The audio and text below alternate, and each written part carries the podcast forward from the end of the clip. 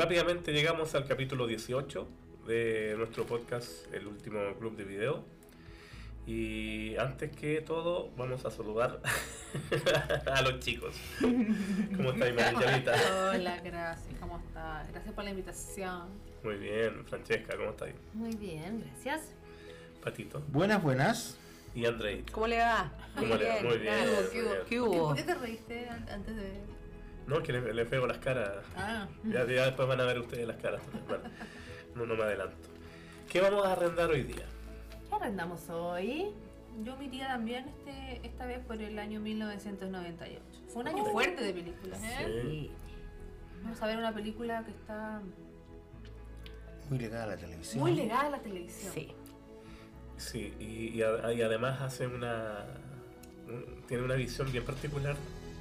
Eh, de hecho, fue, es- esta película fue eh, una de las películas de ciencia ficción eh, que un poco habla de lo que se va a ser el futuro de la humanidad en corto tiempo. En corto tiempo, sí. Eh, haciendo la analogía en cómo la gente vive ahora pegada a sus redes sociales o transmitiendo su vida 24 horas.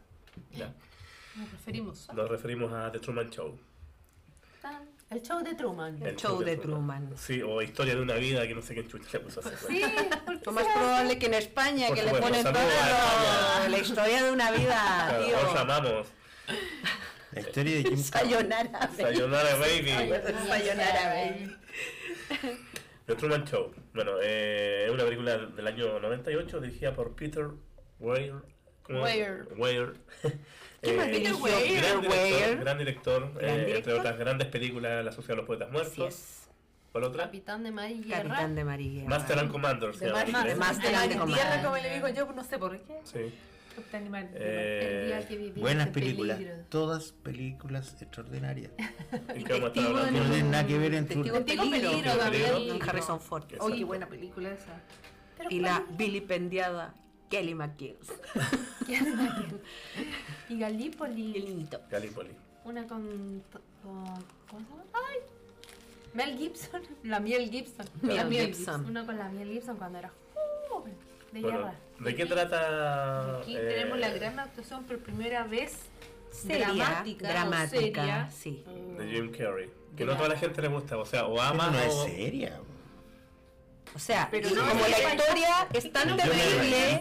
toda. No, pero lo que pasa es que la historia dentro de todo es Un es drama. un drama y que si tú lo veías así es horrible la historia. ¿Es humorística o no? ¿Una Pero por eso yo por eso película? creo que ellos le pusieron ese tono para suavizar un poco porque Ah, igual ya. es, es terrible la historia si Claro. tú lo pensáis fríamente. Bueno, ¿de qué trata? Aquí dice, eh, eh, Truman Burbank, ya, un feliz agente de seguro, cree llevar una vida normal, pero no tiene idea que las cámaras lo graban 24 horas y que todo lo que hace se ve en televisión. Bueno, no, no todo lo que hace, pero bueno, eh, está en vivo las 24, 24 horas, horas. desde que nació. Desde que nació. Desde De que hecho, nació. eso parte muy terrible porque es una como una transnacional la Sí. que adopta un ser humano. Exacto, era la primera vez en la La La historia. primera vez en la historia cuenta que ya eran como cinco bebés y él justo nació el día, o sea, más encima lo eligieron porque justo nació el día que iban a lanzar el programa, entonces ya nos quedamos con este. O sea, Exacto. ya la premisa principal yo encuentro que es terrible, es horrible. Sí, claro. O sea, que una empresa te adopte, Y el estudio de televisión eh, haciendo, es como el gran hermano, pero es un estudio gigante Sí. De televisión que... 5.000 cámaras, dice el de- y director, dentro es una ciudad. 5.000 cámaras. ya, y una ciudad. y, y ellos eh, dicen que se ve desde la luna incluso. Claro. Como la gran muralla. como la gran muralla y gran el muralla. estudio de, de- de Truman. Exactamente. Bueno, protagonizado por Jim. Carrey, que, que Jim Carrey, eh, yo creo que es uno de los papeles dramáticos, aunque el pato no esté de acuerdo. eh, Es una bien- comedia entonces. bien, bien, bien bueno. O sea, yo creo que estaba hecho para él. De, de hecho, lo esperaron a él casi un año la producción, mientras terminaba de rodar The Cable Guy y Liar Liar. ¿Y por qué? Porque lo habían exigido eh, el, el- el director Peter. Había, lo quería él. Lo quería él. ¿ya? ¿Por qué es una apuesta este caballero? ¿Qué? No sé. No lo sé. Digo Mira. yo. Lo primero que hay que decir, que de las cinco personas que nos encontramos presentes, hay una que no lo soporta a esta Tengo película. razones. ¿ah? No, Particularmente va a tener que dar las razones, porque alguien que haya nacido en este mundo y y que le guste la televisión, el cine, no puede conmoverse con esta película que yo encuentro que es espectacular. ¿Por qué? Porque The Truman Show logra y era como cuando Don Francisco sacaba un tramoya de, de- de- de atrás del de atrás de una escenografía y decía, ¿qué hace usted aquí? Bueno, es más o menos como esa magia, ¿no? Se rompe la magia un poco. Una producción cuando Andrea la califica como algo terrible que le pasa a una persona, yo sí puede Porque ser. lo es. Pero imagínate la producción de tenerle a la familia ahí. Bueno, Al todo es ridículo porque no se puede hacer, ¿no? Tener una mujer que se acueste incluso con él. Y la digamos. gente alega que no se ve nada. Claro. Solo muestra las cortinas. Pero, pero, pero es que yo quedo tan contento de que, de que esto supiera, según yo, el día de la marmota. A pesar de que Es que tiene, distinto. sí, pero tiene un poco ese aspecto de la cotidianidad, ¿no? De todos los días lo mismo. Sí, de repente sí. se rompe, se rompe por a veces motivo, y él empieza poco a poco a darse cuenta que algo pasa. A cuestionar. Se da cuenta, o sea, empieza a cachar cuando se le cae un foco. Es la primera vez Claro. que él, él se da, ¿por qué este foco? ¿Qué pasó? Que tenía nombre de una estrella. Sirio. Y además porque tenía una amiga que, que de repente aparece, le, le dice algunas Pero verdades. ¿por qué no le dice la verdad al etcétera. tiro, no? Pero te das cuenta que muy rápido la producción de, de este programa eh, Soluciona. soluciona. O sea, él se Intervienen. sube- Se, sube al auto y él ya empieza a escuchar las noticias de la radio, onda que, que- que había pasado un avión Claro. eh, tirando No, cosas y había sido un accidente. Pero claro, Tienes razón. Y, y además soluciona el, el tema del papá. El papá que de repente aparece y desaparece después, eh, tratan de justificarlo, pero mira, lo tratan de justificar muy bien, porque a nivel de guion... Muy lo- teleserie. muy teleserie, ¿cachai? Es como, es como realmente... el director, la, cabeza. lo ilógico de- que tienen que tienen las teleseries. Bueno, de el- repente alguien muere, alguien vuelve. El director es, Ed bueno, Harris. es Harris, Harris. eh, Mi amor. Christoph, eh, se llama. Christoph, Christoph. Christoph. Después vamos a hablar un poco de la simbología, incluso religiosa, que existe Por en favor. la película. Desde los nombres a, a, a- a- a elementos, ¿ya? Pero, Pero- más adelante. Truman. ¿Ustedes saben de dónde salió Truman Show? La No, idea ¿cuál de Truman Show. ¿De favor? dónde salió? De un episodio de Tiririririri, La Dimensión Desconocida. ¿Cuál, cuál, cuál, cuál? Del año. Del año 1985, donde un hombre se, se le corre un espejo y se da cuenta que hay una cámara. Y se da cuenta que toda su vida Mm. está siendo grabada. Es mi historia de Truman Show. De ahí sacaron la idea. Que esa serie Mm, maravillosa. me encanta. Y no era comedia. No, no era comedia. Qué buena la dimensión desconocida, la antigua. Además, a ver, si hubiese sido drama, drama, habrían seguido hasta el fondo, digamos, todo. Pero era ridícula la situación de la, de la señora. Sí. En un momento incluso casi como se asusta. Es decir, el, el amigo que, era el que más le, eh, le tap- taponeaba la realidad, ¿no es cierto? Ya cuando viene el tema del final, bueno, ¿para qué nos vamos a adelantar?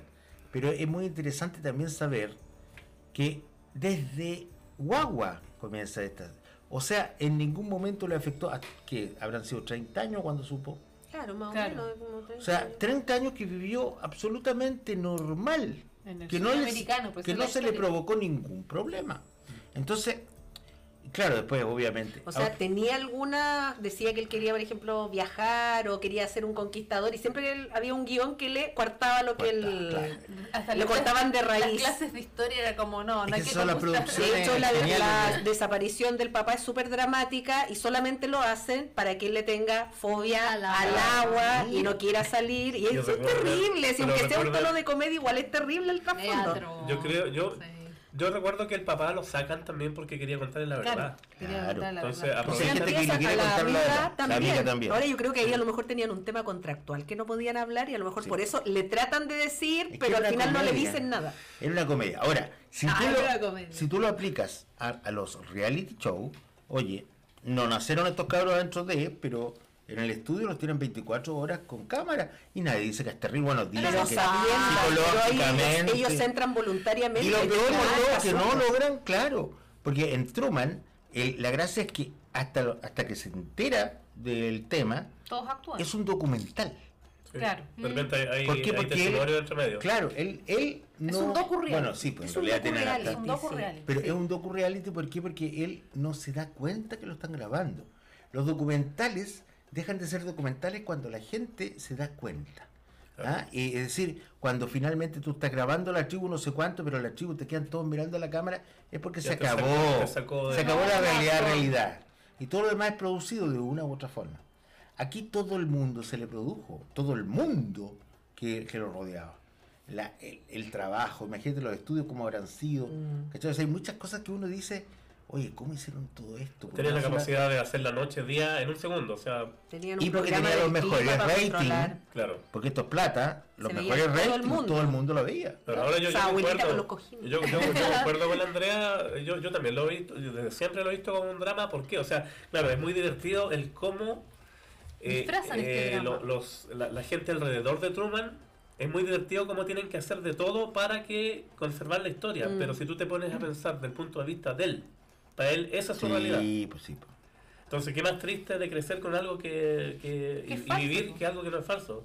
O sea, de partida de su señora, como bien decías tú, que se, tiene- se acuestan y están ahora están planificando tener hijos y toda la cosa, es de mentira.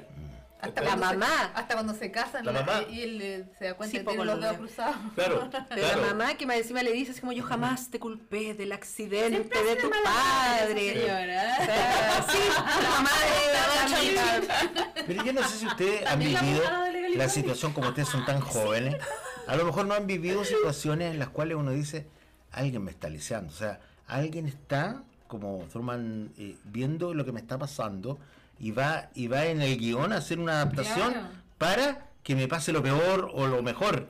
Entonces, de repente uno piensa que las cosas no son nomás puro azar, sino que de repente hay un ser superior. En este caso, un director de televisión lo encuentro mejor. Podría haber sido Dios. Oye, pero Claro, ¿sabes tú que después, después- después de, en Estados Unidos, después de la película, empezó a haber muchas personas con, un, con síndromes como de Exacto. paranoica que les pusieron incluso así como el síndrome de Truman Show. Que llegaban con a la psiquiatra diciendo que, Lo están persiguiendo que, o algo te- así. que toda la, su vida Era es mentira. Truman Show y que así como esta película es mi historia, así. Bueno, hay otra película, no me acuerdo ni siquiera el nombre, ustedes saben que yo soy pésimo para los nombres. Y pero- pobre.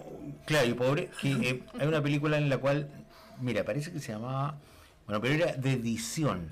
Ustedes, todos ustedes saben de edición. Ah. Y, y era una donde tu vida estaba allí. Ca- ca- eh, que tenía nombre de un programa. Final Cut. Final Cut. ¿Viste? ¿Viste que lo sabíamos? Entonces, entonces después cortaban lo que te parecía insoportable, porque aquí pasaba lo mismo, pero en vivo. O sea, cortan las cosas que, le- que te son desagradables. Ahora, Ah, sí. por otro lado, eh, qué bueno que en esa fantasía uno de repente dice, yo nunca habría, yo me habría dado cuenta o me habría enterado mucho antes. Pero es que uno ¿Viste? ve dónde vives, lo que haces, claro. dónde trabajas. Es chiquitito también. Claro. Es que- No es un gran pueblo, nosotros estamos aquí. Sí, es que para él era el mundo. Era Sí. Es como, es como una rata de experimento. O sea, para una rata va a ser. Pero es que nosotros somos ratas de experimento, esa es mi teoría. O sea, tú tenías el síndrome de Truman sí, Show. de todas maneras. Es siguientemente. No, pero es que Dirigen tu vida. Dicho yo un no, yo no he viajado mucho. Cuando, cuando uno viaja a lo mejor se puede Pero al final tú llegas a tu centro y es cortito. y son los amigos, la familia. Y 25 pare con, años. pare con... Claro, de repente te juntas con amigos de hace tiempo y todo. Pero todo lo demás en tu cotidianidad sigue siendo estar aquí. Porque uno es pobre, como decías tú, no puede estar viajando todo el- en todos lados o vivir Sí, otra vida. No, nosotros somos esto nomás. ¿Ah? Ahora, a nosotros se supone que no hay nadie que nos pague que nos pague usted. Pero eso está por verse también, porque uno que es casado, para usted al igual, o sea... Hablemos un poco de la narrativa. A mí me- me- yo, yo le puse eh, especial énfasis a esto de la narrativa y los simbolismos.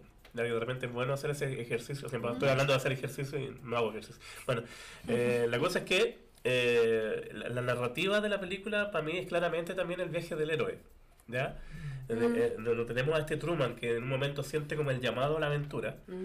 ¿Ya? Eh, y que va, se, va- se prepara a salir de su zona de confort para explorar o, o para ver cuál es su destino. Y buscar su amor. pues. Claro, aquí tenemos muchos muchos elementos, eh, sobre todo de parte, bueno, de, de parte de la dirección eh, de, de la película, de que los colores son súper importantes. Eh, tenemos eh, al principio de la película, los primeros minutos, cu- cuando nos muestran el personaje o muestran su vida, eh, eh, son puros colores vivos, muy colorido todo. Es como la maqueta de los años 50 del, Mm. del sueño americano. ¿ya? Como una película de Almodóvar. Incluso daban Claro. I Love Lucy. ¿Cachai? La, la, Claro. la- la televisión era. Claro, y la música, el- el- los productos que comían, o sea, era muy muy muy de, de, los- de- de Estados Unidos del año 50, así como el sueño americano de la posguerra.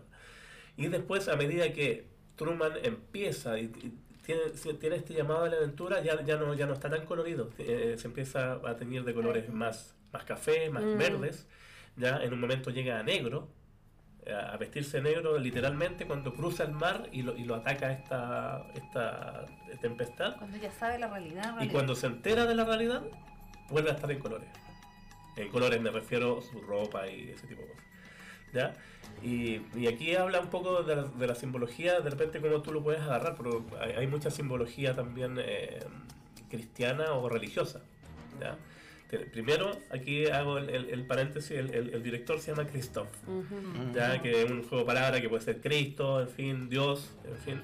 Y es, y es como Dios, porque de hecho le habla. Le Gran habla. actuación. Sí. Truman, eh, bueno, en inglés eh, hacían el paréntesis ahí de que tú separas true man es como el verdadero hombre, ¿ya? Juego de palabras. El juego de palabras en inglés. Sí. ¿Ya? Eh, el bote que él sale a la mar se llama Santa María, ¿ya? Mm. Eh, cuando se despide y entra y, y se va del estudio, eh, está como crucificado. Y un cielo. Y, Y hay un cielo. Escalera al cielo. Claro, claro. Y bueno, y, y- y el, entonces hay, hay mucha simbología, no sé si ustedes concuerdan conmigo, estoy con el Muchos síndrome de. Muchos ejemplos. Sí, concuerdo. Sí, pero fíjate, eh, este, es que lo que pasa es que son otras épocas, porque esto hace 20 años sí, claro, ahora ya no, ya, pero no tanto, pero a ver, estamos hablando de la típica relación de los padres con los hijos chilenos, que no quieren que se vaya del hogar, que le inventan cualquier cuestión, que tratan de producirle como este director eh, una serie de escollos. Yo me acuerdo que yo Claro. iba a estudiar en Santiago y mi papá me decía, piénsalo, nadie le va a dar almuerzo como su mamá, etcétera. La cosa era Estaban poniendo a. tentarte como para para que tú- bajarte. claro. Para que no Entonces, ahora ya no, aquí ca- prácticamente ahora te, te echan, ¿no? Entonces, eh, en el fondo es ese- esa, esa sensación que tenemos los seres humanos de, para mí, sabiendo que uno, que los hijos de uno no son de uno, etcétera, y, todo, pero, pero es, pero es ese pueblito chico en el cual uno ingresa, vive, esa familia, esa casa, que no quieres dejar porque fue de tu familia, de tu padre, y, y que finalmente está la producción ahí. Lo que pasa es que no hay otro gallo haciendo, haciendo, haciendo, metiendo actores, eh, buscando a, a Truman por todos lados. Mira, los directores de televisión ahora, para los reality, de repente te traen a la Expo Lola, Claro. Te hacen no sé cuántas tonteras, o te ponen ahí Al animales raros, al enemigo, qué sé yo, el frente a frente. Eh, cuando, cuando en el fondo eh, eh, uno critica a ese director, ¿ah? pero en el fondo el, el director estaba mejorando su rating nada más. Y lo hacen, los directores lo Juegan hacen. con los participantes. O sea, pues, claramente en, en- en Truman eh, eh, hay varios personajes que son secundarios que son el público. Están estas abuelitas que tienen el... Exacto. El que está en latina. El que está en latina siempre está, se está bañando. los- las del bar. Del bar. Claro, o sea, cada uno son personajes que son maravillosos. Los guardias. Los guardias que no cuidan nada por ver la Sí, tele. así de que ahí nomás la llave. Exactamente. Entonces yo creo que pasa lo mismo porque, bueno, The Truman Show fue en el 98. ¿Cuándo fue protagonista de la fama acá en, en Chile? 2000 y tanto. Yo creo que ese, bueno, ese fue el primer Sí, reality, el primero. para los que no, nos escuchan de, de fuera de Chile, eh, fue el primer reality show eh, real en Chile, eh, en vivo, las 24 horas, los protagonistas de la fama. La casa mecano. ¿Verdad? Pero eso vino después. Pues, po. lo que pasa es que fue... fue antes. Fue antes ¿En de serio? empezar el. Sí, bueno, pero nadie antes. se acuerda, como la Carla Lee. Bueno, la, la cosa es que... terminó pagando 10 millones por cortarle el pelo a un, a un camarón. La cosa, la, sí, la, la cosa es que el- el- yo, yo recuerdo el fenómeno que se, que se Claro. produjo. O sea, estos, estos chicos que nadie conocía pa- pasaron a las superestrellas. Mira, para darte un ejemplo de, lo que los directores están dispuestos a hacer por el rating, hoy por hoy, eh, te voy a decir que el año 2000 yo cubrí el, el festival y eh, allí estaba el director, que yo lo, lo conocí de la Escuela de Periodismo de la Universidad de Chile, eh, Gonzalo Beltrán.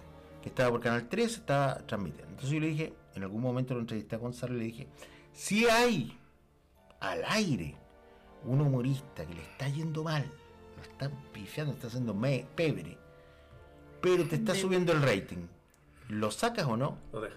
Y finalmente lo deja. Sí, claro. Entonces, ante esa situación humana y todo lo que... Estamos también rodeados de Es que Truman nos Show. gusta también Claro. eso. Nos gusta un poquito el cómo humor, sufre la gente. mirar que sufre a otro. El voyerismo. Ver qué Claro, pasa, ver hasta dónde se resto, llega. claro. Y cómo- cómo reacciona el otra afectado Porque tú quieres verte reflejado también.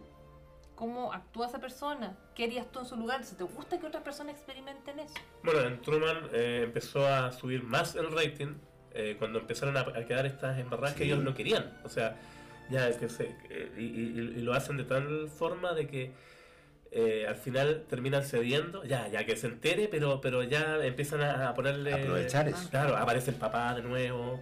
Eh, aparece una serie de elementos así como súper interesantes a, a favor precisamente del programa. Pero yo quisiera que la persona que odia esta película pudiera explicarnos por qué razón. No sé si se atreve, No porque dijo que la ir en contra del mundo. Dijo que mm, más o menos. No es de mis No es la que más le ha favoritas. gustado. No me gusta tanto la interpretación de Jim Carrey. No me gusta. Good No Evening me gusta y no me va a gustar. Y cada vez Ya no, que yo po. veo la última escena, pienso, ¿cómo habrá sido con un buen actor? Ahora, yo tengo un... Yo no me la imagino con otro actor. Yo tengo, yo me la Yolanda imagino mis Montesinos. sueños. Yo me la, yo tengo un porqué. ¿A quién pondrías? A ver, dale, decir. De Truman? A ver. No sé. Ah, aquí y ahora. Ah, Pascal, Ah, pero- Pascal, Pedro Pascal. Pascal, imagínate Pedrito Pero, pero Pascal. Pascal está en pañales, ya. ¿Qué? ¿Por qué?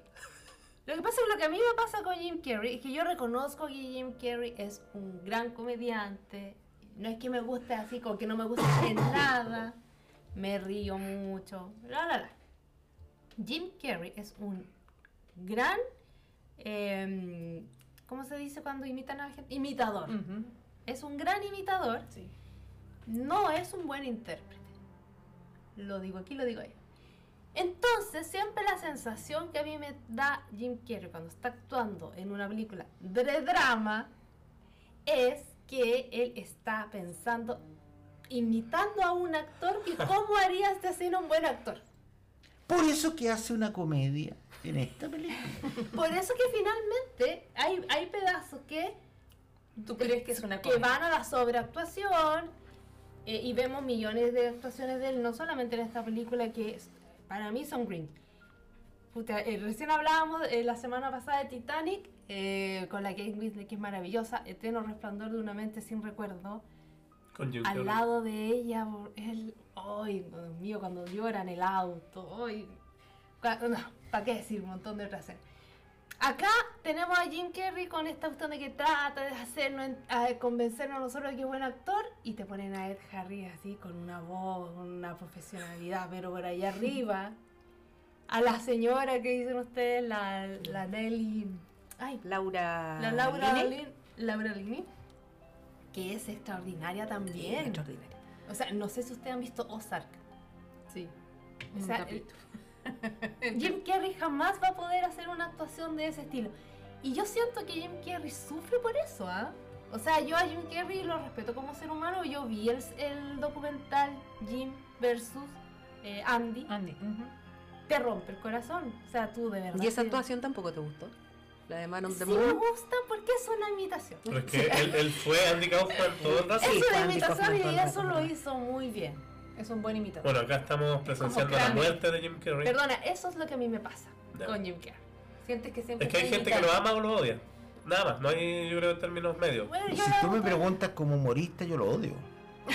Yo encuentro, yo lo a mí me gusta esta película, punto. Imitador dice- es muy sea, bueno. cualquiera, pero pero- la, la gestualidad que hace, Sí, como modifica su rostro, el- es el impactante. Nicholson lo imita igual. A Clint Eastwood, a. James Dean, y hace el mismo. Grinch que él dice que A la gente cuando se le hace McConaughey. dice, oye, yo pensé que era puro maquillaje, Oye, pero- y no Pero- se deforma la cara. critica, la idea, la idea de que alguien lo estén grabando y que se dé cuenta finalmente. Imagínate si te pasara a ti. no, sí, claro, pero a mí me. Y, y me pasa con todo, que cuando yo veo una actuación, una sobreactuación, una actuación que, que no encaja, que no está, que no fluye, me sacan de la película. Te Y ese ejercicio me, Claro. me pasa constantemente con The Truman Show. Y, y, y Siempre y es bueno ejemplo- tener una voz disidente Sí, para escuchar otras opiniones. No, y me, me gusta, me gusta. Eh, Y por ejemplo, no, no, no tienes así- ¿a quién hubieses puesto tú? No, no se ¿No? te ocurre ahora. No sé, ¿Algún de ese tiempo? hasta Tom Hanks, que, que pelearon por... lo hubieras hecho mejor, no sé. Puede ser, que tal vez hab- habría sido un resultado totalmente distinto con otro actor, puede ser. Seguramente, pero a mí me pasa con Jim Carrey eso, y me Ya. suele, y me sigue pasando, y me En sigue el pasando. Majestic, ¿viste el Majestic? Sí, también me También. pasa. ahí, eh, eso, es- eso sí que es drama. Ya no te convenció. No, ya no te convenció. No, ya Pero no, ya tú no. encuentras que es un buen imitador. Perdona, Jim. No te lo tragas. O mal interpretado. Eso, no. Y le Ya, pero ahora hablemos de la película. ¿Mm? La película, oh, espérate, espérate. que no que- puedes Es que no necesito, puede. No necesito recordar a Jim Carrey cuando en, en Ace Ventura dice, ¿quieres que te lo repita? Y retrocede la escena. O sea, eh, eh, tiene genialidades que... Y la esa- máscara y la máscara. Irene, yo y mi otro yo cuando pelea con él mismo. Claro, o sea, Ahí ese supuesto, ese me empezó a gustar con esa película, yo también lo odiaba. Vi esa película. Hay una, hay entrevista Mentiroso, que le hace eh, Jerry Seinfeld en un... Car, no, el- sí, el eh, eh, café. el car- un auto y un café. Vean también la entrevista ahí porque Jim, Jim Carrey se habla. Hay, un- hay unos temas que se, Pero se que han Jim- fumado un poco en su vida, pero para qué vamos a entrar en eso. No, sí. En cuanto a la película en sí, sí, yo reconozco que es buena, que tiene todos estos elementos, los simbolismos, los veo, me gustan. Pero, por ejemplo, yo cuando me recuerdo la primera vez que la vi, yo no sé si era un tema como de época o que yo estaba muy interiorizada, pero yo sabía perfectamente que la película se trataba de eso. Entonces no hubo un factor sorpresa, por ejemplo, en esa película. Entonces no tengo ese recuerdo de, ¡ay! cuando me enteré de que es un Ah. reality. No tengo esa vivencia, la vi siempre sabiéndolo. Pero si Pero- te cuentan pero- del principio, sí, esto es, nunca te dan la sorpresa. Siempre te cuentan que es un ya. reality show. Sí, que sido- parte con las entrevistas de la señora, Ah, con la útero y la cuestión. A mí, en este- a mí me gustan las películas que me sorprenden, que me engañan y, oh, me llevaron pasilla. Si lo Y esta no la tiene. Shyamalan, a lo mejor hubiese sido... Exacto, tal Claro. vez. Como el sexto No se toma otra. Entonces, quizás ese efecto como que, Mm. que podría haber tenido sorpresa y no la tiene, hace que tampoco me guste. A lo mejor tienes esa idea de, de las cámaras que siempre son como encerradas, a lo mejor te produce una sensación como de encierro. Si te has dado cuenta, todas las tomas son Puede ser. encerradas, Claro, cuadradas. no- claro, la narrativa, volvemos a la narrativa de que, claro, constantemente te están mostrando de que de que lo que estás viendo tú es la cámara que está La escondida. cámara que está escondida. Todos los planos son. Hasta el lápiz, cuando saca punta al Sí, lápiz. cuando Claro. saca punta al lápiz. tiene- el Cuando final está mí me- pensando como escondido en su oficina y se nota que hay una cámara como Claro. debajo Claro. que lo está y, el- y el tomando. vecino, el vecino con un tarro de basura y dentro del tarro de basura hay una cámara, así como el sombrero de Apu. Sí, lo otro que a mí me gustó también es como meten la publicidad. Oh. Eso yo lo encontré. Yo me acuerdo, me acuerdo haberme reído yo sola porque esa la fui a ver a Metroval 1. me acuerdo haberme reído yo sola porque, claro, al principio, no sé, pues está hablando con. va a comprar en este kiosco y se encuentra con dos personas y ellos como que lo corren al lado de un cartel Ah, para que se vea. vea. claro. También cuando está hablando con la señora, deberíamos eh, probar este cocoa. Y yo, ¡guau! Me reí mucho en el cine, como que la gente me miró así, pero ¿qué está se da hablando? cuenta ¿De de qué qué Yo hablando? Las chelas que llega el amigo, siempre pasan las chelas primero que se vean. Oye, esto sí es cerveza. Claro. Todo eso entre medio, la, la podadora, eso no hay nada genial. escrito, ¿no es cierto? Pero precisamente por esas razones es que yo digo que es comedia y que está bien que hayan traído a él. Yo, yo habría traído, por ejemplo, a Willis, qué sé yo, algo así. Willis. No, no, Bruce Ah. el, el Willy, el, Will el que murió. el que. Ah, el que murió. El, el que murió. Will Smith. ¿Cómo suena ese No, pues el humorista, el stand-upero norteamericano. Robin. Robin Williams. Ah, Ah, Entonces- pero que hubiese sido lo mismo, pero... Es que- Para mí, es que tú necesitas a una persona que te pueda dar todas esas caras, que tenga, que tenga una pasión por eh, las cámaras.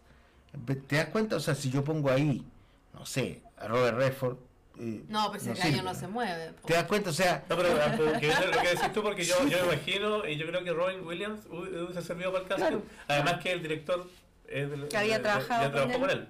Es como las mismas teclas Claro, al pero final. no- no como muy similar el tipo, de, el tipo de actuación y el tipo de humor que tenía Exacto. Robin Williams con Jim Carrey. Son Súper como sí, muy parecidos. Pero claro, muy de muy. Gestuales. Claro. Pero Más de rescatar verdad, Robin Williams era un máster en Quiero rescatar sí. el, el final. A mí me gusta mucho el final de esta película. Bueno, sí, pero no llegamos al final no, todavía. no estoy hablando de la des- Porque ¿verdad? dice dienta. No estoy hablando de la despedida de él.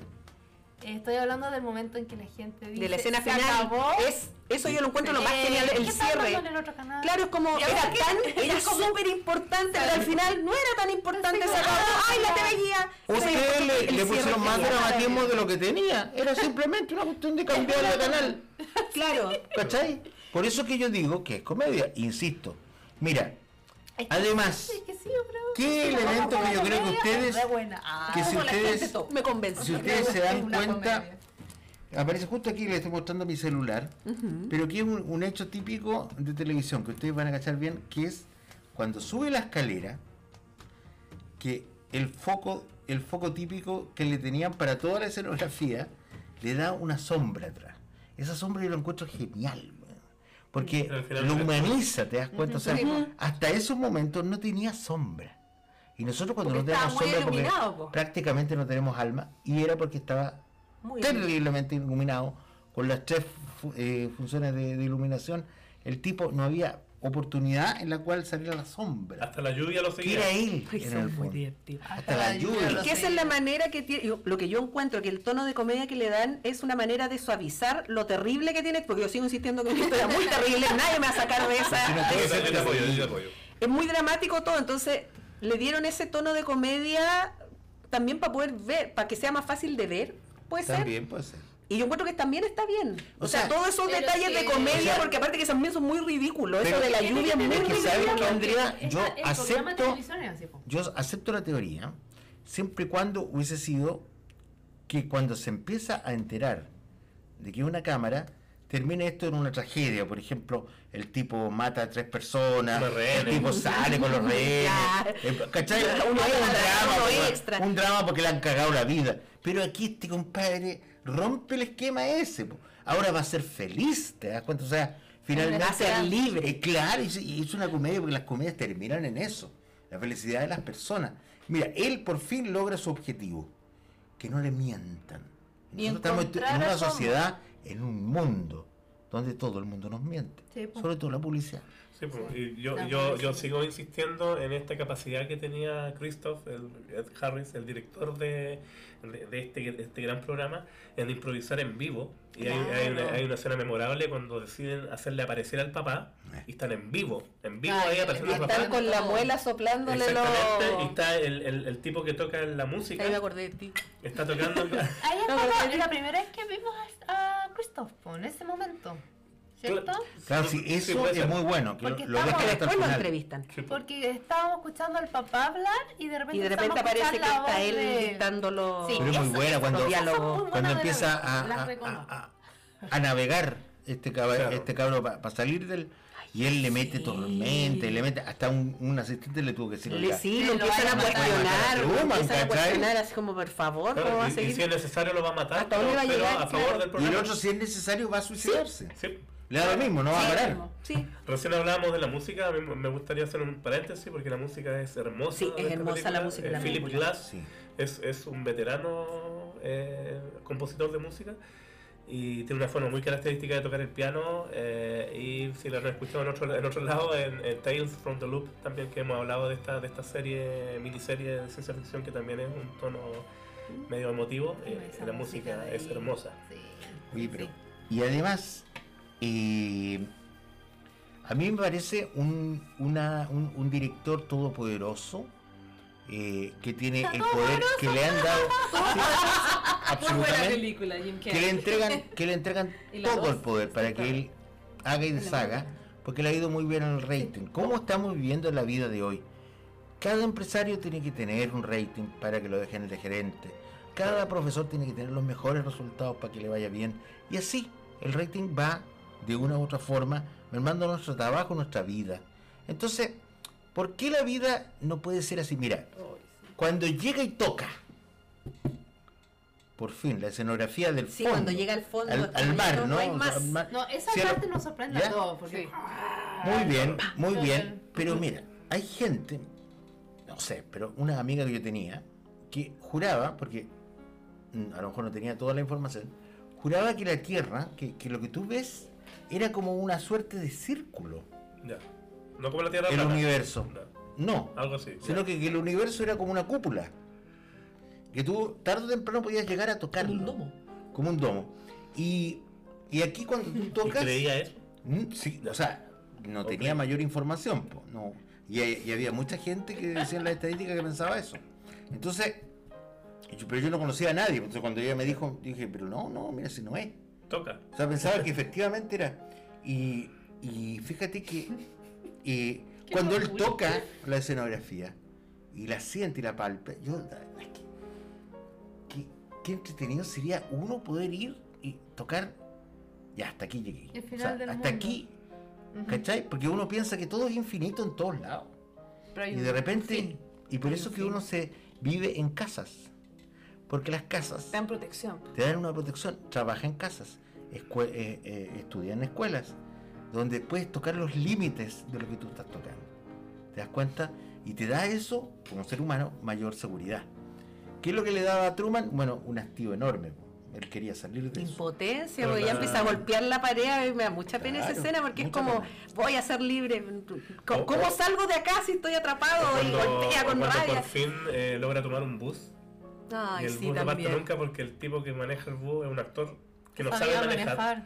Y todos se bajan, se bajan Jorge, pero que hay cosas que a ti no te han resultado en la vida y tú decís, alguien me está justo produciendo Todo el, todo el tiempo. todo el tiempo, ¿no? ¿Dónde O sea, están las cámaras? cada vez que las cámaras uno dice, Una broma. esperando a Carlos Pinto, no sé qué salga.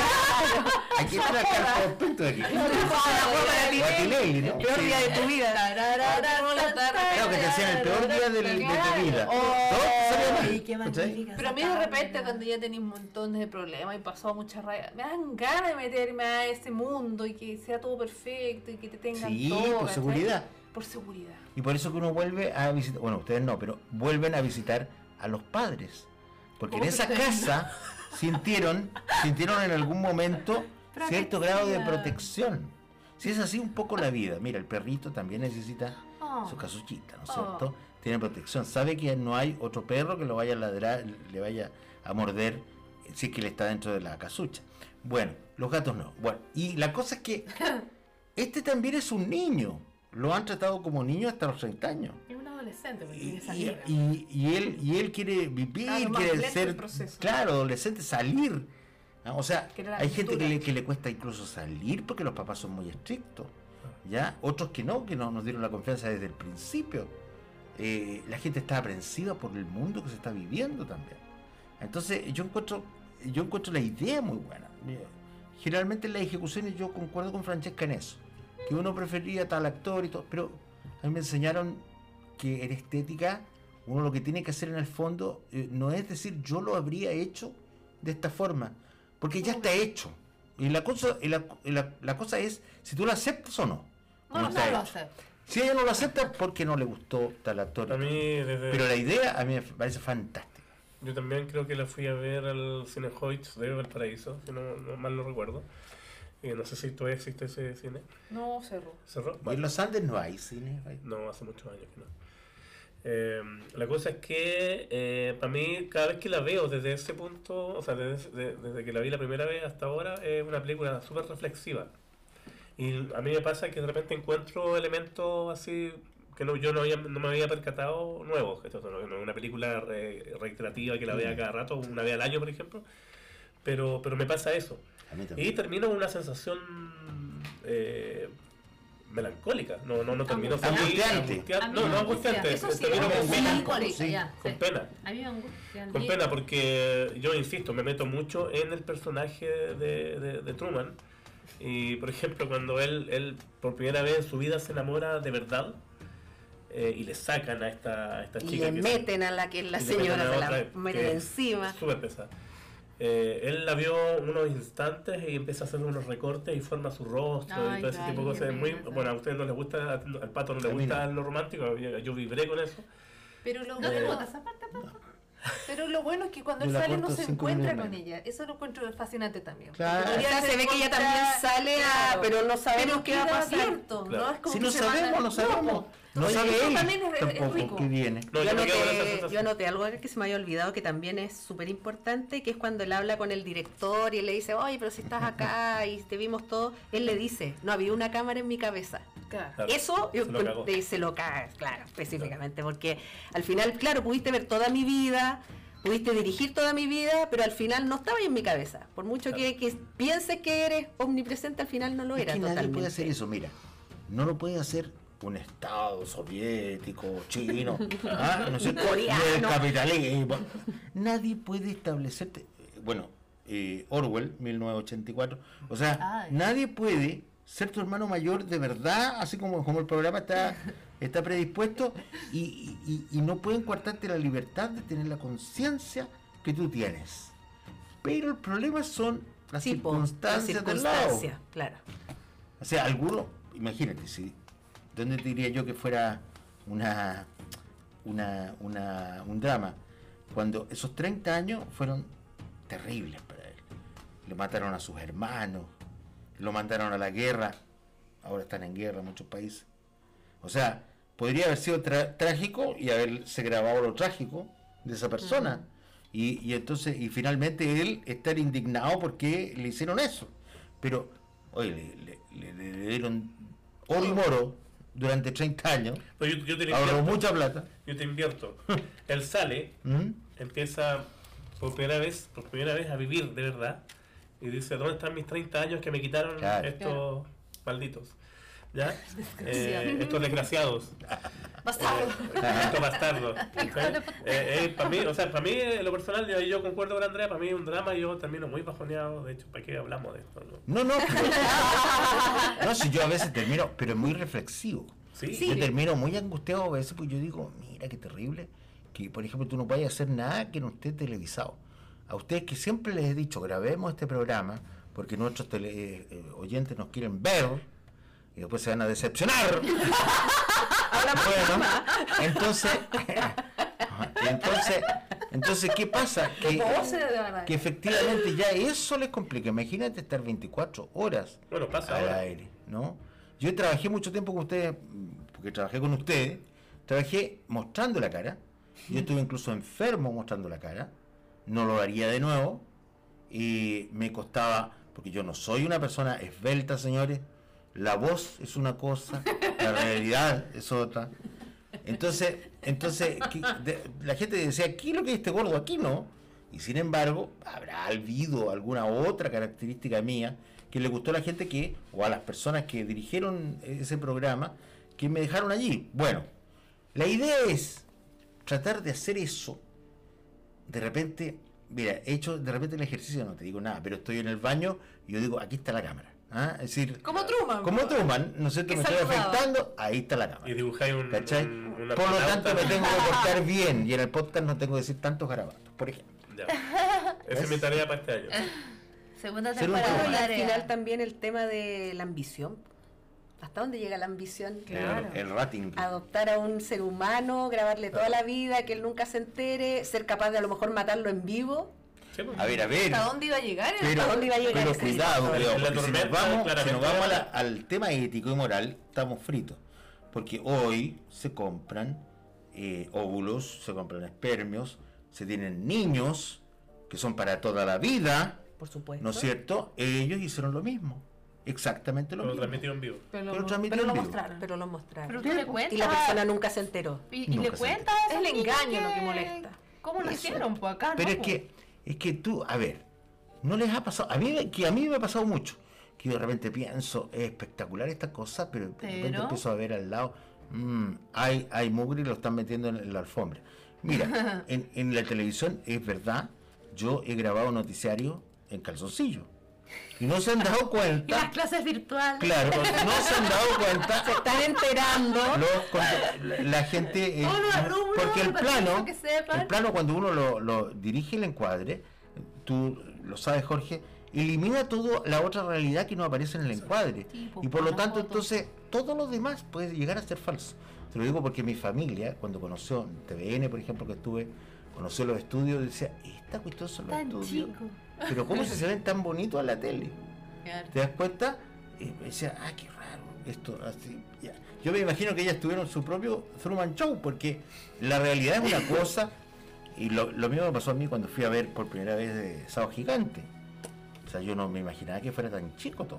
¿no? Era inmenso Sábado Gigante. Aquí tengo unos datos súper interesantes que incluso tienen que ver con cosas que hemos conversado recién. ¿ya? Eh, la chica no está tan, debería estar trabajando en Hollywood. ¿Por qué? ¿Por? Porque tengo algunos datos referentes a, a The Truman Show. Me voy ¿ya? al tiro. Bueno, eh, pr- pr- eh, primero, el eh, Andrew Nichol, que es el, el guionista, tuvo que escribir el guion 16 veces. ¿ya? Eh, Es el mismo que, que eh, dirigió y escribió, eh, o sea, el, el- el director eh, Gataka. ¿ya? Fue el. Fue el, el- Perdona, pero le pagaron 16 veces. ahí No sé, por- ahí Si no por eso, si es ¿Pero por por eso yo lo hago 20. O sea. ¿Por qué 16? No Pero si le pagaron por una- porque el primer borrador que escribió él era demasiado oscuro, ¿ya? El, el, el Peter. Le faltaba el- el- comedia. el director quería que la película tuviera más comedia. Comedia para y, que fuera, pato. y que fuera más ligera, ¿ya? por Dios. Good afternoon. Eh, Jim Carrey Una vez más. quería de Jim Carrey. Una vez más. Jim Carrey no fue la primera opción. ¿Quién era ¿qué la primera opción? Habían dos, ¿ya? El primero era Gary Oldman, ¿ya? Y el segundo Bueno. Robin Williams. Mira, Mira, Por Dios, Dios mío. Goldman. Si tú eres lindo. Truman Show, por favor, hazte presente en este instante y dame la razón. Bueno, eh, tenemos aquí que Jim Carrey se rebajó el sueldo por participar. ¿ya? En Sí, agradecimiento por ese tiempo lo- está topísimo. Sí, sí, pues, Y él tenía- quería demostrarle a todo el mundo que era un actor Que podía ser. drama. Solo para ti, pues. ¿Por qué lo dices así? tiro. Eso quería, Se eso hace la quería víctima. ¿Te encuentras que se hacía la víctima? Se la viste, se hace la. Ay, Bueno, como la Goñi decía que... Mentirosa, mentirosa. que la, la Goñi decía que, el, que bueno, eh, gran parte del guion fue, fue eh, inspirado. Una idea, un inspirado de, de- de la zona Sí, eh, conocidas. Exactamente, el diseño de, de producción a cargo de Norman Rockwell, ¿ya? Eh, que él, él fue el que hacía eh, algunas portadas de, un diario que se llamaba el Saturday, Saturday Evening Post, ¿ya? Eh, que precisamente estaba ambientado en los años 50. Entonces, lo que hablamos recién es que toda la, la vida de, de- de Truman, si bien es cierto, era a finales de los 90, Pero era muy años era muy años 50. ¿Por qué? Porque él no tenía Claro. idea de lo que había habido antes. Mucha inocencia. Claro. Exactamente. Así que, eh, bueno, y la última es lo que ha- hablamos también, que la producción de la película esperó un año, ¿ya? A Jim Carrey para, eh, para poder Era hacer- para él. Es que era muy barato. Muy, muy a pesar de la, de la chica. Y, y él estaba rodando The Cable Guy. Ah, pensé que estaba y- rodando Carrey. Liar, liar. Así que la chica debería estar en Hollywood. Porque le han Sí, yo creo que en esos tiempos era cuando estaba ganando como 20 millones por Claro. película y se rebaja su sueldo para poder A actuar en otro 19. tipo de proyectos. Ay, pero- A 19.500. ¿Quién quién resultó a la chica? No entendí. En Robin Williams, Robin como Pero otra si yo opción. Él fue, pues yo dije que yo. Si yo, el 100% Bueno, de lo que dijiste, te damos el crédito. Sí, pero ¿hasta cuándo? ¿Hasta cuándo? Sueldo. razón, Patricio. Solo en eso, no en Yo te voy a decir lo siguiente. Sí, Jamás me he sí. reído en algo que no sea comedia. Y si me río tiene que ser una, un drama eh, así como muy turbio. ¿ah? Es decir, y por lo tanto yo, yo vi que la vida de este muchacho era bonito. Claro, que le robaron 30 años, ya, ok. ¿Qué quieres que te diga? A mí me han 30, robado más como años. 29 años. Llevo como 30 años estudiando. Me han robado varias cantidad de horas. ¿No es cierto? Y bueno, y los que uno trabaja también. Y, y es parte de nuestra vida. El, el Harry no fue el primer Christoph. Oh. Eh, el, el- el nominado, o sea, en, en ser llamado. ¿ya? Eh, Dennis Hopper, el fallecido. Ah, ya, sí, ya, ya. Él fue la, la primera, la primera más opción. ¿ya? Mm, Está bien. Sí, yo creo que a lo mejor era, hubiese sido con ese guion que era más oscuro. A lo Eh, mejor, habría eh, dado más el... sí, eh, Jim Carrey y Ed Harris nunca coincidieron en el rodaje. ¿Ya? No, pues Era una mentira. Nunca se encuentran. Nunca se Claro, encuentran. cuando hace el Sí, rodaje sí, seguramente le tiran incluso la otra voz puede ser de otro actor que le da el- Claro. el Sí, pie eh, claro. en este caso. Y co- lo que dijo la Francesca, que Oh, precisamente existe este trastorno llamado síndrome de Truman. Sí, no Sí. sé. Pero también existe el síndrome llamado Francesca. que es que no te gusta Jim Carrey. ¿Cuánto costó el póster de la película?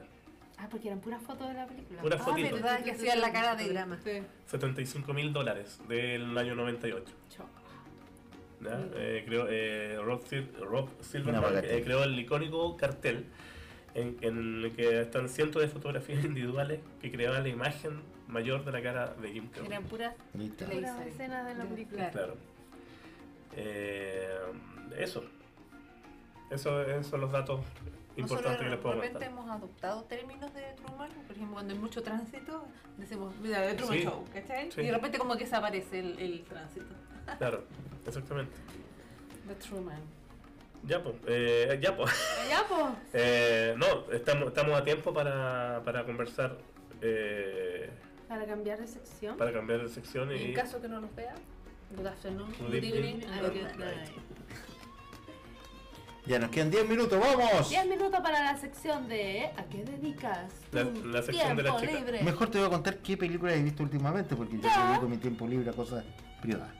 Y Ah, sí, mira, a hay- ver, sí, es una de esas más interesantes. hay una película ¿De Truman muy, Pato? muy De buena, Pato Show. según yo, Oh, todo el rato. que es una comedia. No, pero puede ser comedia, también puede ser un drama, da lo mismo.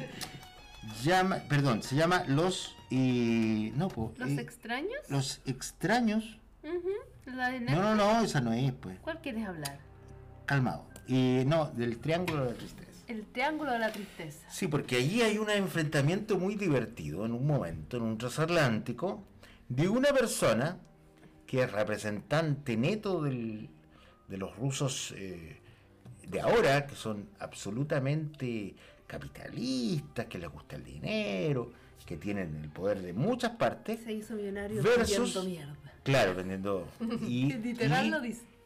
eh, sí, pero no hay que decir tanto garabato. Eh, Ah, y, eh, y por otro lado tenemos a un capitán de, de un barco, lo hace muy bien el actor, que en el fondo, representando el capitalismo norteamericano, es socialista. Entonces es muy divertido porque en un momento hay mucha tormenta, la gente se enferma, es brutal eso, eso es asqueroso, llega a ser asqueroso, y, y- ellos empiezan un confrontamiento. A mí me gusta mucho porque no es la típica tontera que tú, que soy ruso. No, sino que el ruso capitalista eh, de alguna forma defiende con citas y todo a todo el capitalismo norteamericano. Claro. Y por otro lado el capitán, que es norteamericano, defiende todo lo que es el socialismo. Entonces es muy divertido porque las citas son Carlos Marx, Reagan, eh, eh, Bush, eh, por otro lado. eh, entonces lo, di- Clinton. lo divertido de esto es que, es que Trump. más encima es tanta la borrachera, porque los rusos toman harto también, que en algún momento agarran el micrófono de todo el transatlántico. Entonces la gente en esa escena está absolutamente mal por la comida, por todo, por el temporal, y por otro lado escuchando citas y citas de, de gallos que nada que ver, po. o sea, es, es una locura atención. de esas este locuras que, que con. Francesca hace varios años no Sí, veíamos en una sí. película. Que la película es terriblemente seria, es como un drama. Y de repente viene eso, y termina ya con una tercera etapa de la película, porque comienza en la primera etapa que yo estoy a punto de eliminarla, eh, como Pero media hora de una conversación, parte forma magistral. luego lo del transatlántico y la tercera parte. Entonces, obviamente no voy a spoilearla, pero les voy a decir que es una recomendación para la gente que le gustan las sorpresas en el cine. Yo hablando de eso, iba a ver esa película. ¿Ya? Puse Prime. Y mi adolescencia se me presentó en la pantalla y me mostró Michael J. Fox Ah, Mm. en forma de lobo. Esta cosa la tengo que volver a ver porque la había visto hace muchos años atrás. Y la puse y no pude ver el. Y Eso pasa. encontré, claro, encontré que eh, el lobo quinceañero es una película muy mal. ¿En serio? Yo la tengo como en mi mente como algo muy Claro, bueno. yo tenía como que entretenido en Michael Fox. ¿Pésima? No, no es pésima, pero. Es que ahí nomás. Es que ya quedamos Claro, atrás es nosotros. muy 80 y tiene. en otra, claro. Sí, tiene Lo, bueno de las plataformas es que están remasterizadas las películas, entonces Claro, se ven en ven 4K. como nunca se Ah, Igual bueno. si le quieren recordar, igual es divertida y, y ellos tratan de comprar cerveza, lo típico de comedia gringa de adolescente. Pero muy de Con Pepsi, todos los guiños. años 80. Claro. Y, y lo peor de, de- lo peor y lo mejor de, de, de- de remasterizar las películas antiguas a 4K es que ahora se nota cuando son los dobles o, y los Ah, actores Claro, eso me di Ah. sí. Que yo siempre, mi, mi inocencia, porque este la vi Es de muy, verdad. muy pequeña. Para la encesta del básquetbol. Claro, Sí. y para mí era James Michael J. Fox vestido de lobo Ya. y no. Saltaba dos metros, saltaba dos metros y el enano. Y ahora a, a mis Se nota. Veintitantos años después, ah, me di Ah. Era cuenta. mentira, eh, fue un Truman. Me di cuenta que no era Michael J. Fox, sino que era un deportista así grande, que chistoso. Esa fue la más Qué divertido. Como Y eso vi, pues, así que esa es mi recomendación. El lobo Eso sería. Eso sería. Eso sería lo de esta, Oye. esta vez, señorita. Yo estoy en movie viendo, reconciliándome con Lars Jim von. Trier. Ah, Ah, ¿Y por qué porque no? No, es que es un director que siempre le he tenido miedo. Ya. Como que me asusta. Como que Me me, asusta, pero me gusta. me gusta, pero me asusta, claro. Y, y como que, uy, me va a gustar, no me va a gustar, me va a dejar. Pero he estado. ¿Pero qué en- películas anteriores? Para que le cuentes a nuestro.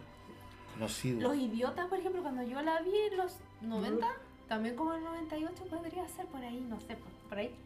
Eh, me encontré, dije, ¿qué es esto? ¿Por qué? No, no, no, no hay por dónde.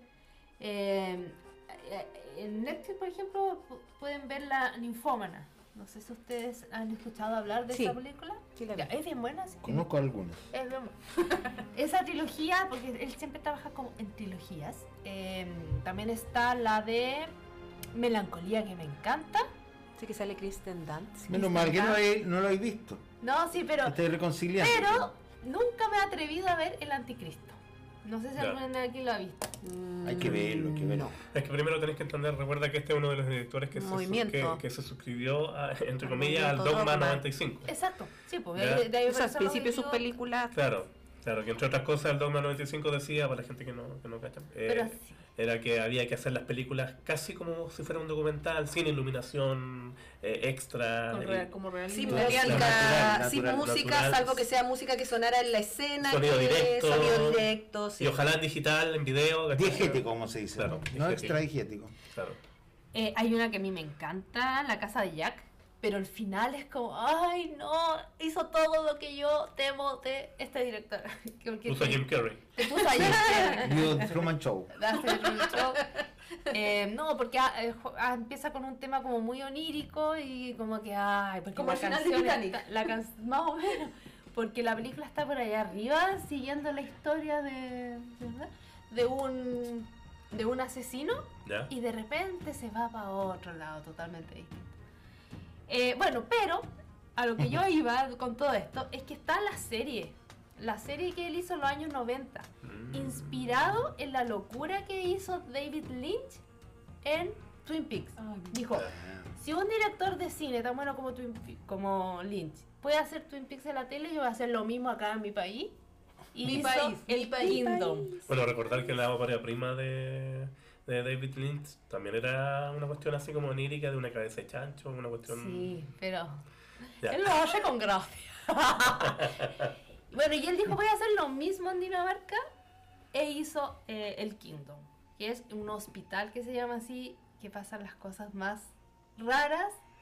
Te asusta la serie, momentos un que yo he saltado, es como, como un Cefal movie. Y, Por ejemplo, ya para la segunda temporada, porque son cuatro capítulos como por temporada. Ah, qué bien. Me gusta. Si a ustedes la- les perturbó Game of Thrones cuando esa mujer le estaba amamantando a un niño como de 8 años, acá hay una escena que los va a atormentar aún mucho más que No me tormentas. Ah. Ajá. Bueno, el tema es que él hizo eso en los 90 y después hizo la tercera parte ahora en el año 2020. ¿Y con la gente, la misma gente? Con los mismos, Como- con, sí, ¿Cómo se llama esa película que te gusta? con algunos. Y ¿La que también crecen? agrega otros. La, La que crece. la que van creciendo. ¿Boyhood? Boyhood. ¿Como Sí, Boyhood? sí, sí, sí. O sea, yo no he llegado a la tercera, pero, pero por lo que he visto, sí están, No, sí están algunos de ellos. Ya en, en Kingdom. Kingdom 3. Bueno, para los Yo voy, a la, ahí- yo voy a la segunda temporada, Sí. así que eh, en eso estoy y estoy fascinada. Maravilloso. qué bueno. Yo vi Andreda. el menú, Mm. que está, que está en Star Más. Está catalogada de terror suspenso. La protagoniza Ralph Fiennes. Sí. Sale la Gambito de Dama. Ah, y el bestia de los X-Men, los X-Men como nuevos, sale John Leguizamo, bueno, en fin.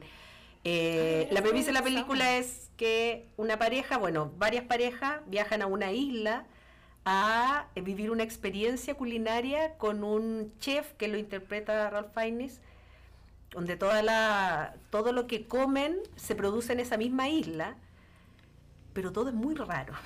Desde la gente que lo recibe, l- desde la gente que trabaja ahí, como donde viven, porque cosechan todo, pero tienen como unos horarios muy terribles, como que estuvieran Como que esclavizados, esclavos. pero no, Como duermen todos juntos, es muy ¿Cuál es la raro. necesidad de ir a visitar un lugar así? Porque la gente tiene mucha plata, la Ah. gente que va para allá, entonces Claro. quieren vivir esa experiencia. nosotros jamás, nosotros podríamos pagar. eh, eh, Van a vivir la experiencia más que que la experiencia, entonces, claro. comida nomás, ¿no? Yo Sí, lloraría por- pero sí. cada plato que él presenta tiene como toda una historia y son como unas deformaciones del, de no sé, De asco. todo como muy, no, una deformación de que, por ejemplo, De la eh, realidad. del, no, no, no, de la, de la misma comida, ¿cachai? Como que la presenta de otra manera, todo como muy exclusivo, ven a los chefs trabajando. Cuando presentan la salsa, no eh, Eh, claro, sin el pan, eso es muy, eh, no sé cómo le- les habla, le habla todo sobre el pan, así, bueno, pero no van a comer pan, está eso. Como, ¿qué pasa? Bueno, todos son muy de mucho dinero. Hay un grupo de tres tipos que son empresarios. Está John Leguizamo que hace de un actor como ya medio de capa caída, que fue como famoso en los 80, pero ya no. Mm. Y está la Anna Taylor Joy, que es la una invitada, que es una persona así como nosotros, una persona de clase media, que llega por casualidad ahí y es la única que cuestiona todo, que encuentra todo muy ridículo, porque no entiende por qué la gente que tiene tanta plata Ah. se presta para vivir este tipo de experiencias que son tan ridículas para personas como nosotros. Y ella el pide dulce de además, leche. Ah, Y ella pide la empanada y el dulce de leche. El helado de dulce de leche. pide. Oye, y el chef la cacha al tiro también. El No, ella vivió mucho tiempo en Argentina, entonces como, como Es Vigo Mortensen, cuando habla en español, habla en argentino, en español así. argentino con el ¿cómo Es acento. como la Pedro. Pascal de... Como la Pedro Pascal. Como la. Pedro Pascal. Bueno, eso les voy a Mira. Contar. Sí, Véanla, porque véanla ya Pucha, partiendo con eso tal vez les pueda interesar. Entonces sigo yo, eh, me toca entonces eh, pegarme el viaje a Apple TV. No- Eh, yo me encontré en una película que, que yo no me había enterado que estaba, que es una, la última de, de Will Smith, que se llama Emancipation, que trata, bueno, de la esclavitud. Y antes de verla yo, yo sentía como que era una, una- un, un esfuerzo de, de Will Smith como un poco ponerse ponerse en buena con Hollywood, después del charza- el- de El la cachetada charchazo. que le A mandó un año del charchazo. Sí, sí, sí, sí. Y eh, a mí, eh, pese a todo, a mí me gusta como actor eh, Will Smith, lo encuentro muy bueno. Sí, y a no como cantante. Estoy, eh, y bueno, esta es una película súper simple, eh, súper simple en el sentido de que no tiene mayor trama, de, de, eh, la cual es un esclavo que se escapa y lo único que quiere es volver a su familia. ¿ya? Entonces, a, a él lo toman, eh, lo, lo raptan de su familia original y lo llevan al sur, donde están todos los esclavistas, en la mitad de lo que es el, eh, la guerra civil. ¿ya? Ellos en un momento se enteran de que Lincoln eh, está aboliendo la, la esclavitud y le está ofreciendo a los, eh, a los esclavos que puedan llegar al norte, eh, unirse al ejército y al cabo de unas semanas van a ser libres. ¿ya? Entonces la película trata de eso, de, de, de- cómo este personaje de, de- del Will Smith, que es un personaje sacado de la vida real, ¿ya? Un, un- personaje, un, esclavo que se llamaba Gordon, o le decían Whippet Peter. ¿Ya? Eh, ¿Por qué Whippet? Eh, onda, eh, exactamente, eh, le, habían destrozado en la espalda con, látigo, a latigazo. ¿ya? Eh, es una película súper cruda, eh, pero más allá de la trama, yo, yo encuentro que está súper bien editada.